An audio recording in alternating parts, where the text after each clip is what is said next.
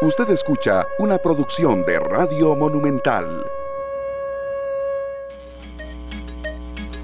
La radio de Costa Rica, ¿qué tal amigos y amigas oyentes? Muy buenas tardes, bienvenidos a esta edición abreviada hoy del programa Esta tarde acá en Monumental, la radio de Costa Rica. Muy contento de estar con ustedes, muy complacido de que usted, bueno, sea parte de las transmisiones del fútbol.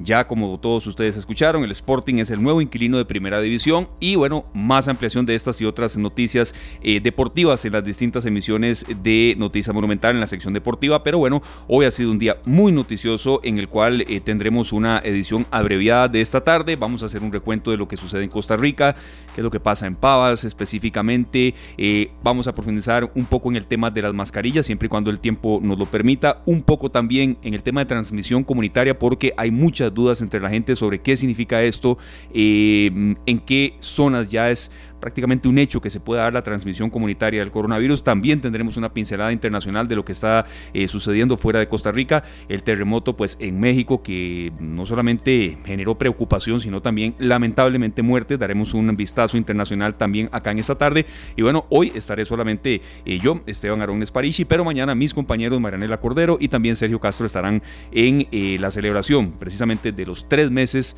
ya al aire con ustedes. Tendremos un programa especial, contenidos especiales también, pero bueno, mm, sobre todo el agradecimiento a ustedes, a la gerencia de Radio Monumental, de Central de Radios, que nos permite llegar en una época muy complicada y a tres meses al aire. Mis compañeros Marianela Cordero, Sergio Castro y un servidor Esteban Aronne, de la mano también de todos los compañeros en cabina. Hoy, Glenn Montero, pues en la cabina de controles, les agradecemos muchísimo que estén con nosotros y desde ya estamos apuntando pues todas las sugerencias de temas que nos están haciendo y también hasta críticas que nos hacen para poder eh, crecer aún más y que esos tres meses se multipliquen. Entramos en materia, vamos eh, de lleno con don Luis Carlos Pastor, él es el presidente del Colegio de Médicos. Don Luis, muchas gracias de verdad por estar con nosotros, por eh, tener este contacto vía telefónica. Sabemos que está eh, pues en tardes de consulta, en tardes donde ha habido también que por parte del personal médico reinventarse, pero sí queríamos tener una participación suya, doctor, mm, en materia de transmisión comunitaria del coronavirus. Eh, es un tema esencial, es un tema que tiene distintas aristas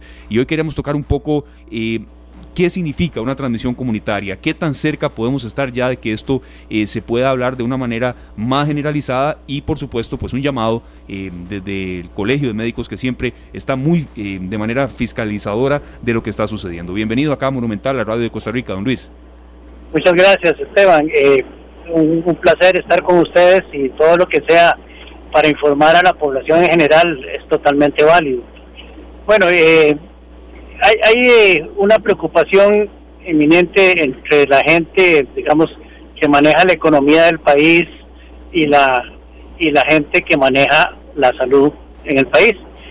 Creo que tenemos que llegar a un acuerdo entre ambos porque no es eh, culpa del ministro y quiero dejarlo muy claro que la gente no esté haciendo caso que la gente ya decida hacer una fiesta, decida hacer una actividad social que está dando al traste con todo un sistema planificado de la liberación poco a poco para que el país fuera avanzando.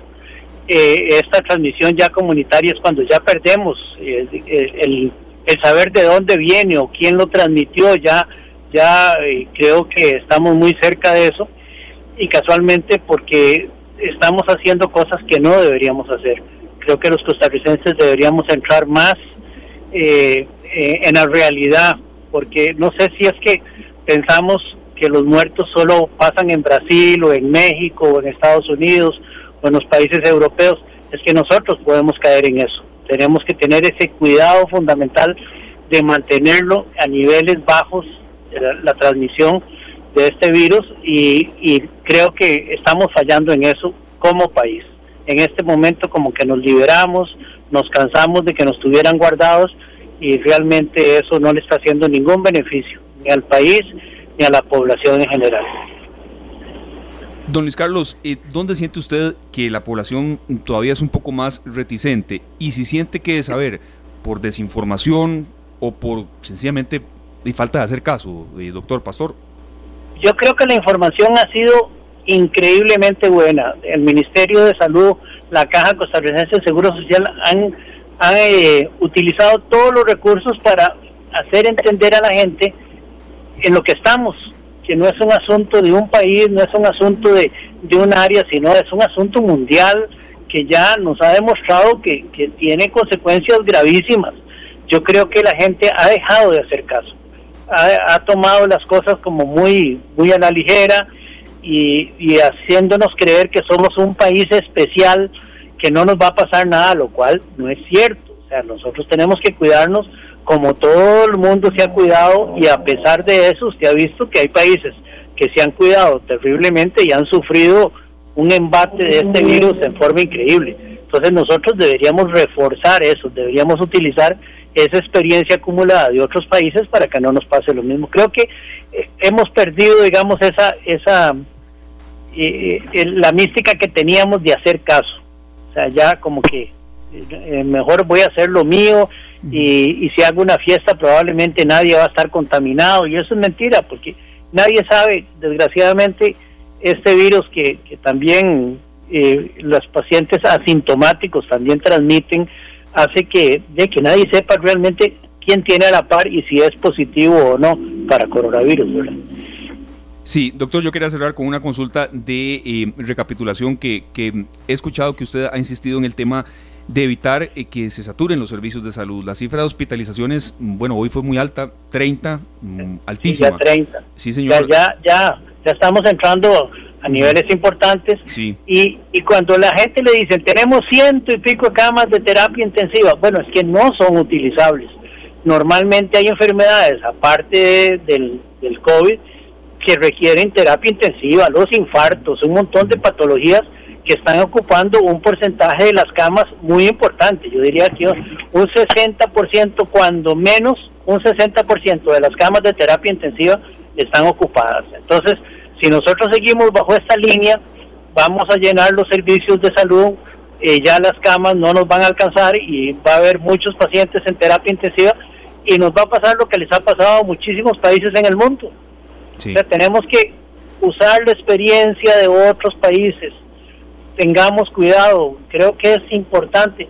Si bien la mortalidad nuestra es muy baja, gracias a Dios y a los sistemas de salud y a la gente que está trabajando y a mis colegas y enfermeras y a, todo lo que es personal de salud, pero eso no quiere decir que podamos hacer lo que queramos.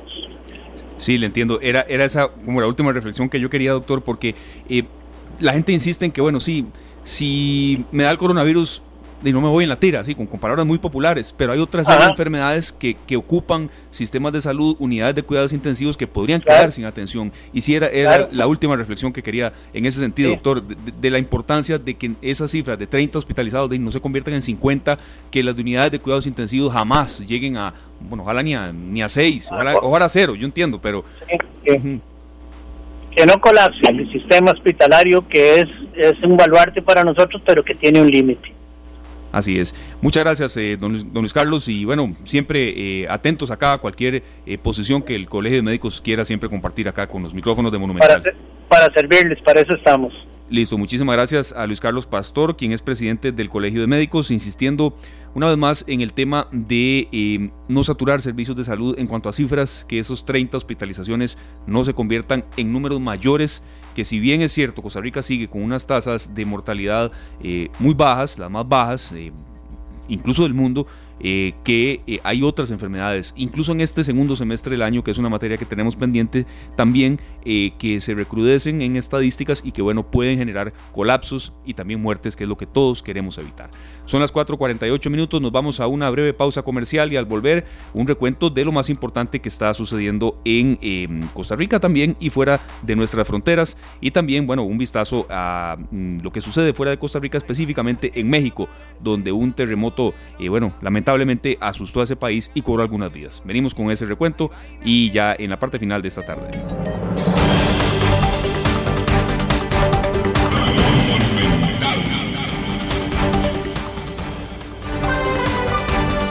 Son las 4 con 52 minutos y bueno, a esta hora hacemos un recuento de lo más relevante en Costa Rica y también en algunos aspectos fuera de nuestras fronteras con nuestro compañero de noticias, Fernando Muñoz. Fernando, bueno, una jornada muy movida, eh, saliendo por supuesto del tema deportivo que hoy eh, imperó en la transmisión, pero sí, la cifra que se dio hoy de nuevo fue muy alta, eh, como que llena de, incertidumbre, de temor también, hay que usar esa palabra, y bueno, lineamientos muy claros, no solamente en Pavas, sino, sino en otras zonas del país. ¿Qué tal, Fernando? Y otras informaciones siempre, ya apartándonos del tema de salud. ¿Qué tal, Esteban? Buenas tardes, el saludo para usted, para quienes sintonizan esta tarde. Y sí, como usted lo decía, una cifra bastante alarmante de casos nuevos de COVID-19, 91 casos reportados en las últimas 24 horas para un total ya de 2.368 casos confirmados de COVID-19 en el país. Eh, recalcar, por supuesto, la situación de Pavas, ¿verdad? Que es la que pues hacía énfasis el ministro de Salud, Daniel Salas. Pavas sumó 13 casos, es decir, de estos 91 casos que tuvimos en las últimas 24 horas, 13 corresponden al distrito de Pavas. Además, eh, decía, hay una situación muy particular en este distrito. En los primeros días de pandemia, prácticamente en los primeros meses, había registrado 22 casos y en la última semana pasó de 22 a 64.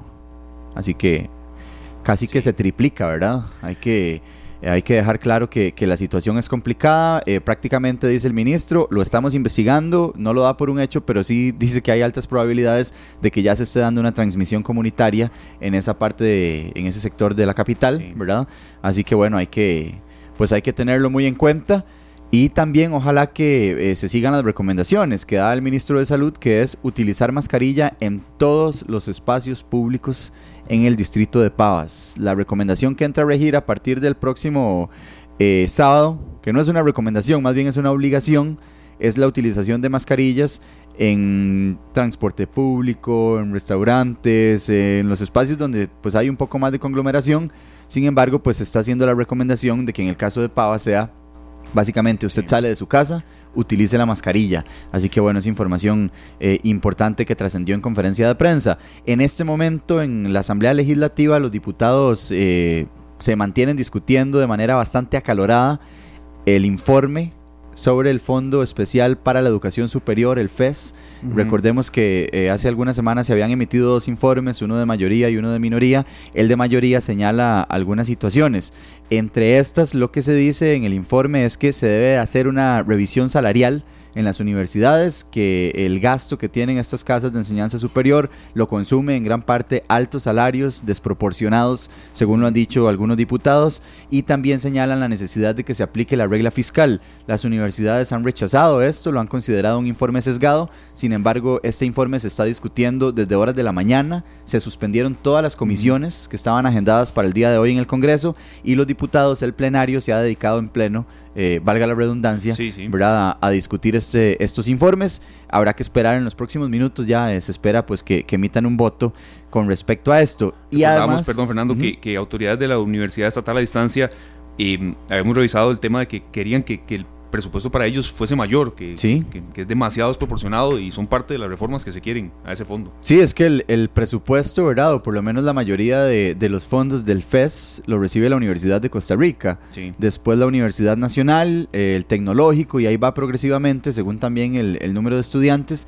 Sin embargo, eh, pues sí se ha señalado y ha sido muy criticado el FES en los últimos años, especialmente en la coyuntura fiscal que atraviesa el país y pues ya eh, los diputados crearon una comisión especial para estudiar este tema, ya pues generaron sus informes y eso es lo que se está discutiendo en este momento, que esto pues por supuesto podría incidir en la aprobación de, nuevos presupuestos, ¿verdad? Entendiendo que siempre hay un estira y encoge y se vuelve bastante polémico cada año. Eh, le voy a dar un dato que nos eh, facilitó la Cámara de Comercio. El fin de semana anterior tenían todo listo, ¿verdad? Para abrir los fines de semana ya a partir de, del pasado sábado. Restaurantes, bares, eh, bueno, algunos otros tiendas, ¿verdad? En los centros comerciales que ya se preparaban y tenían todo listo para abrir. Y más, por, más porcentajes en, restaurantes y en las playas también. Y menos de 24 horas antes sale el gobierno y les dice, señores, vamos para atrás, no se puede porque tenemos muchos casos de COVID-19. La cifra exacta de cuánto perdieron por esa decisión la calculan en 10 mil millones de colones. Ahí es, eh, sí, por supuesto, y mucho más en el momento en que, en que estamos, ¿verdad? Y la crisis que están atravesando también estos comercios. Así que esas son las pérdidas que ellos calculan, 10 mil millones de colones los comercios por esas restricciones que eh, pues se impusieron de última hora de viernes para el fin de semana. Y lo último que quería contarle, para no quitarle muchísimo tiempo, mi estimado amigo y colega, eh, hay un dato interesante de la fuerza pública específicamente de la, la policía turística, eh, hay muchas personas que siguen acudiendo a las playas en horarios no permitidos. Sí, después de las 8. Lamentablemente no tenemos eh, la cantidad de policías para poner 5 en cada playa, ¿verdad? y además las playas pues son extensas en algunos casos.